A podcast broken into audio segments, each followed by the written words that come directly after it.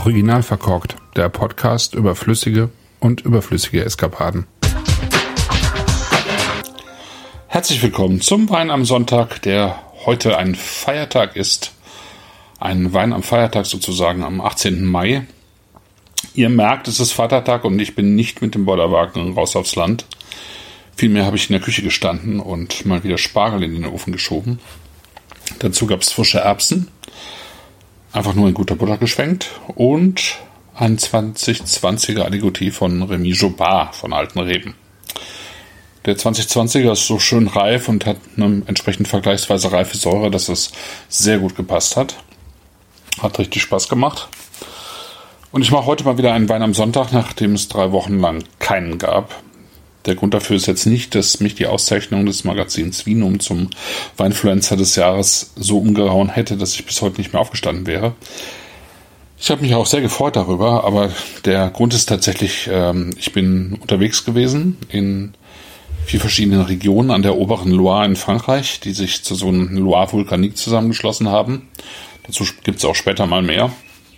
Zunächst habe ich einen Artikel geschrieben darüber für Manningers Weinwelt und die kriegen natürlich erstmal die, ähm, den Vorrang und um dem nicht zuvor zu greifen, schiebe ich weitere Erzählungen erstmal so ein bisschen nach hinten, obwohl das sehr lohnenswert war, sehr interessant und äh, ich äh, bestimmt auch noch den einen oder anderen Wein vorstellen werde. Und den Sonntag danach, also den letzten, brauchte ich irgendwie erstmal eine Pause. Wie auch immer. Heute gibt es dafür Wein aus Frankreich und zwar aus Tavel. Tavel ist so eine der klassischen, berühmten französischen Appellationen für Roséwein.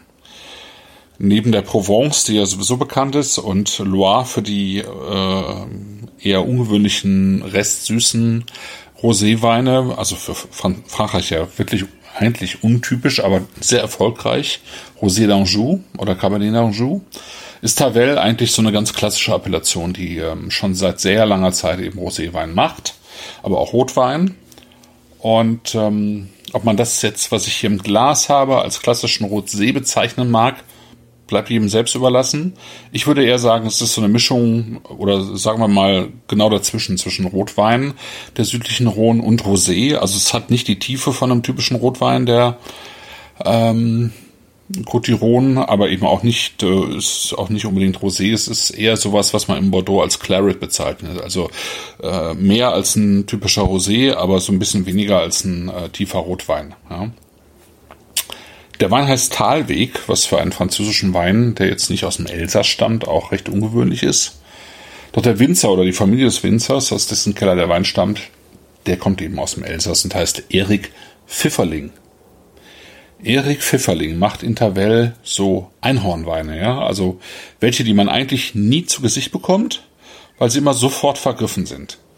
Äh, seine Domain heißt Langlore und wer irgendwann mal die Möglichkeit hat, einen Wein von Langlore zu probieren, der sollte das auch tun, finde ich, weil er wirklich sehr, sehr schöne Weine macht, aber man bekommt sie einfach nicht. Also es gibt einen Importeur hier für diese Weine, ähm, Sébastien Visantin, also Vancevin oder Passion Vin, einer der wichtigsten äh, Frankreich-Importeure hier in Deutschland. Aber auch da gibt's die nur auf Anfrage und eigentlich nur für die Gastronomie. Und wenn du in, nach Frankreich gehst, gibt's die fast auch nur in der Gastronomie.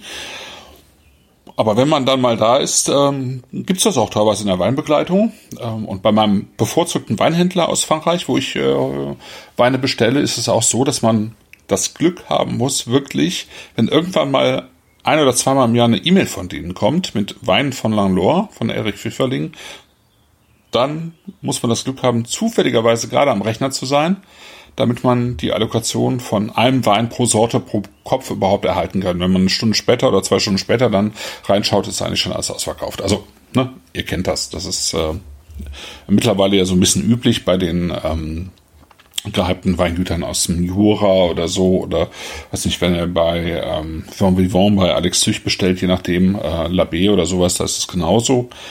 Und hier eben auch. Und ähm, warum ich dann so einen Wein vorstelle, fragt ihr mich vielleicht, weil es bei diesem Wein anders ist. Er ist tatsächlich nicht ständig ausverkauft und er ist auch zu beziehen aktuell im Moment. Dieser Wein ist tatsächlich eine Besonderheit, weil er ist nicht von der Domain Langlore, aber von Erik Pfifferling. Das liegt daran, dass die Frucht dieses Tavel, Talweg 2020, eben nicht von Pfifferlings eigenen Parzellen stammt, sondern von denen eines Nachbarn namens Alexandre Haute.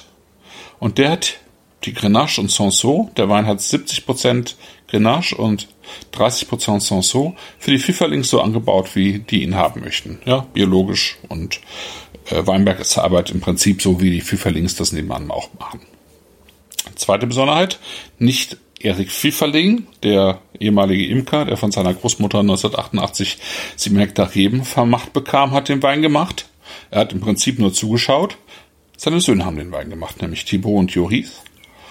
Und ähm, das gibt so ein bisschen so einen Blick darauf, auf die nächste Generation, äh, dass Erik Pfifferling so langsam zurücktritt und äh, eben seinen Söhnen die Arbeit äh, zusätzlich, äh, also nicht zusätzlich, sondern äh, peu à peu überlässt, die auch glücklicherweise eben tatsächlich die Domain übernehmen wollen. Und äh, das ist eben so ein Anfang, ja. Also dieser Wein, der auch nur in kleinen Mengen entsteht, ist aber trotzdem immer noch verfügbar. Ja, Erich Pfifferling hat 1988 das Land seiner Großmutter übernommen. Er selber war Imker, hat das Land äh, geschenkt bekommen, also vermacht bekommen Erbschaftssteuer war nicht so hoch, weil Tavel nicht so bekannt war oder die Weinberge nicht so teuer, hat er also gemacht. Die Trauben aber tatsächlich bis 2002, also 14 Jahre lang an die örtliche Genossenschaft verkauft. Und erst dann hat er sich so, sozusagen selber für befähigt gehalten, die Weine so zu machen, wie er es machen wollte. In einer non-interventionistischen Art äh, mit der Basis von biologisch erzeugten Trauben. War naturell, kann man so sagen, wenn man will.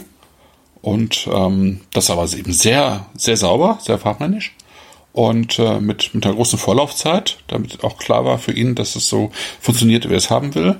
Und ähm, dann ist er schnell berühmt geworden, weil die Weine echte Schönheiten sind. Ja. Ähm, vier Hektar hat er in Tavel, zwei im benachbarten Lirac und ähm, in der letzten Zeit hat er noch ein bisschen was an den Hängen von Lavonage zwischen Nîmes und Sommières du Gras dazu gekauft sodass er jetzt insgesamt 10 Hektar hat. Immer noch viel zu wenig für die nach Langlore lechzende Weinwelt, aber immerhin. Was die Arbeit angeht, das ist sehr einfach. Also wie gesagt, biologischer ähm, Anbau in den Weinbergen, alles von Hand gelesen, alles sortiert auf Tischen, äh, penibel sortiert, damit er eben dann auch wirklich non-interventionistisch arbeiten kann. Im Betonbottich vergoren, und dann in so einer Kombination aus Bottichen, Demi-Mui, also so 600 Liter Fässern und Barriques äh, ausgebaut, aber eben immer alles äh, alt. Ja? Also hier, hier kommt es nie auf Holzgeschmack an. Ähm, Trauben wird mit Kohlensäure-Maschegärung, also Maceration Carbonique, vergoren, also so ein bisschen ähm, wie es im Beaujolais üblich ist, aber tatsächlich ja eigentlich auch in ganz Südfrankreich. Und äh, ja, dann alles äh, ohne Schönung und Filtration abgefüllt und mit, äh, wenn dann, sehr wenig Schwefel. Und so ist es. Und dann hat man so einen Talweg im Glas, der in der Farbe tief ist, also ähm, transparent, aber wirklich so eine, so eine tiefe, dunkle Kirschfarbe hat. Ähm, duftig ist, parfümiert so ein bisschen. Parfümiert im Sinne von getrockneten Erdbeeren, würde ich sagen, ein bisschen Preiselbeeren, Kräutern. Da ist ein bisschen Blutorange mit drin, ein bisschen Himbeere mit drin, ein bisschen Erde, würde ich sagen. Es hat durchaus was äh, Erdverbundenes, aber eben auch was äh, schön saftig Frisches.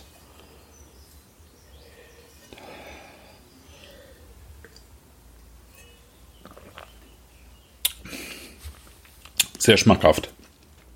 Frisch, saftig, kein Rosé im eigentlichen Sinn. Das ist ein leichter Rotwein, ähm, der jetzt super funktioniert, den man äh, früh, früh noch öffnen sollte, damit er ein bisschen Luft zieht, aber auch äh, kühl stellen kann. Der darf also durchaus leicht gekühlt serviert werden, finde ich.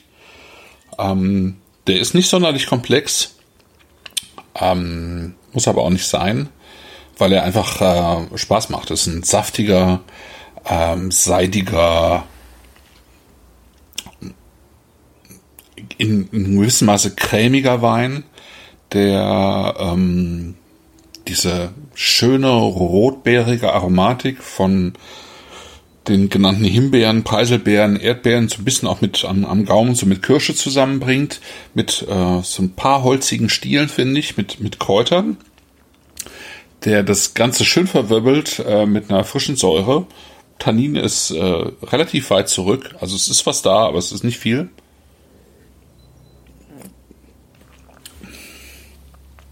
Das Schöne ist eigentlich die Lebendigkeit, dass, ähm, dass das Ganze einfach Spaß macht. Äh, Spaßwein auf einem sehr guten Niveau. Kostet halt 24,50. Wer das dafür ausgeben will, der darf das tun. Also schon allein wegen des Namens natürlich. Ähm, aber eben auch, weil der Wein ein bisschen glücklich macht. Das ist ähm, Südfrankreich, ganz klar. Es ist ähm, auch finde ich typisch Rhone durchaus in der in dieser Mischung aus äh, aus Frucht, äh, Erdigkeit und Kräutrigkeit und so ein bisschen Garrick auch mit drin. Aber es ist eben auch sowas Leichtes. Das hat sowas Leichtes, sowas äh, zurückgelehntes, sowas Entspanntes, so ein bisschen. Das ist Jazz in in Flaschen, ne? Ähm, und und eben auch jetzt nicht irgendwie der ähm, verkaufte Jazz, sondern so ein bisschen was einfach ähm, fürs Herz, was ähm, so nebenbei läuft, aber trotzdem eben gut gemacht ist und eine, eine, trotzdem eine Substanz und Tiefe hat. Das ist so das, ähm, womit ich den äh, Wein umschreiben würde. Und ähm, ja, das macht Spaß. Ja, jetzt muss ich ähm, zwei, drei Stunden später doch nochmal ein Postskriptum anfügen, weil der Wein sich im Glas doch nochmal deutlich weiterentwickelt. Ähm, der wird tiefer, der wird auch ein bisschen breiter, der bekommt viel mehr von der Grenache Tiefe und Würze vor allen Dingen auch ähm, und auch ein bisschen mehr Tannin. Also das Ganze bekommt noch mehr Struktur und eben dieses typische Süßholz, was äh, Grenache ja gerne in den Wein bringt.